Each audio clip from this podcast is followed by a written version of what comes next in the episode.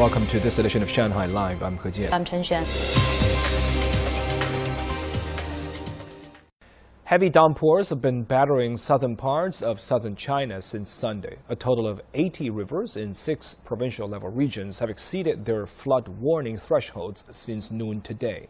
The Ministry of Water Resources are continuing to enact a level 3 emergency response posture for floods.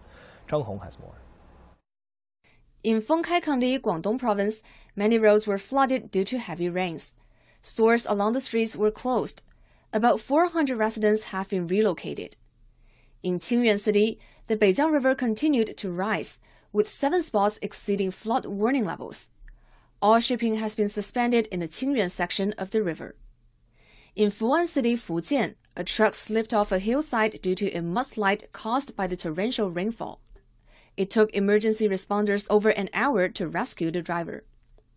Hekou County in Yunnan has also been hit with heavy rainfall in the past few days. Local authorities have sent working groups to launch a variety of rescue work, including saving a driver trapped in a car and sent a pregnant woman to hospital. In Fengshan County, Guangxi, a mudslide damaged a warehouse and a car. Residents near the warehouse were relocated before the incident and no casualties were reported. Some of the roads in the area were reopened after emergency repair work was completed.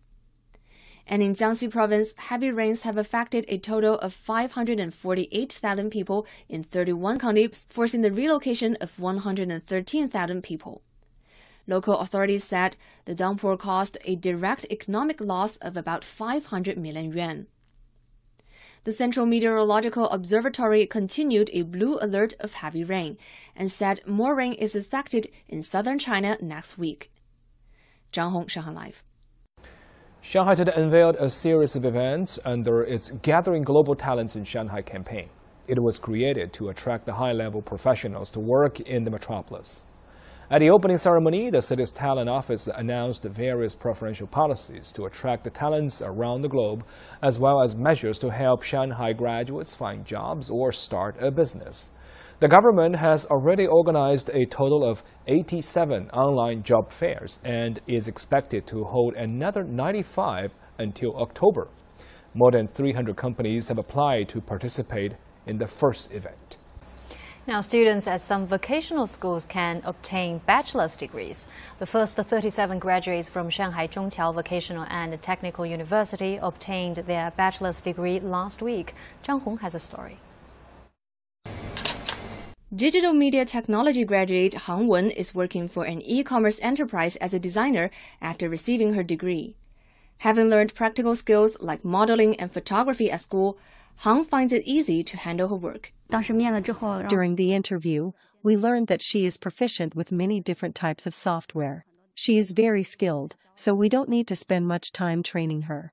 Shanghai Zhongqiao Vocational and Technical University is a pilot school that began these programs two years ago. Han is one of the first students to receive a bachelor's degree from the school. The first 37 graduates, including Han, said they have advantages in job hunting due to the industry specific training and clear career direction. It's something new for me, and I had some concerns at first. I finally chose to study here as I want to make something of myself and I believe in our school's education system. There are more practical courses in vocational bachelor degree programs, which help us grow and gain a sense of achievement. We will tell our students what job positions are suitable for in their field when they first enter the school. We will also clearly outline the skills and courses required for the job. The college set up the first six departments and enrolled 272 students after transforming into a university. Practical courses like microbiological analysis at the laboratory account for 55% of the curriculum. That's twice the practical experience a student would get during a general college education.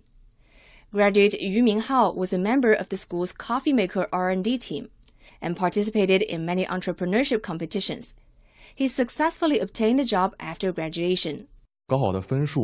My college entrance score could have gotten me into a general bachelor degree program. But I still chose the vocational degree program here because it contained more practical studies.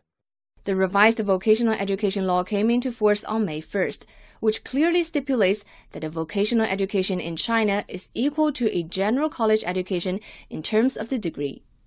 Nearly 130,000 students are now studying at 32 vocational schools that issue bachelor's degrees across China. Enrollment is expected to account at least 10% of students in higher vocational education programs by 2025. China is a large manufacturing power, which requires a large number of technical personnel to ensure the quality of production. What we need to do now is combine our student cultivation programs with various industries in Shanghai. So far, the employment rate of the city's first vocational undergraduates is nearly 75%. Zhang Hong, Shanghai Live. The first of three supermoons expected this summer occurred last night. Sky watchers feasted their eyes on the spectacular view. Images of the supermoon rising behind an ancient temple on the coast of Greece last night were circulating online.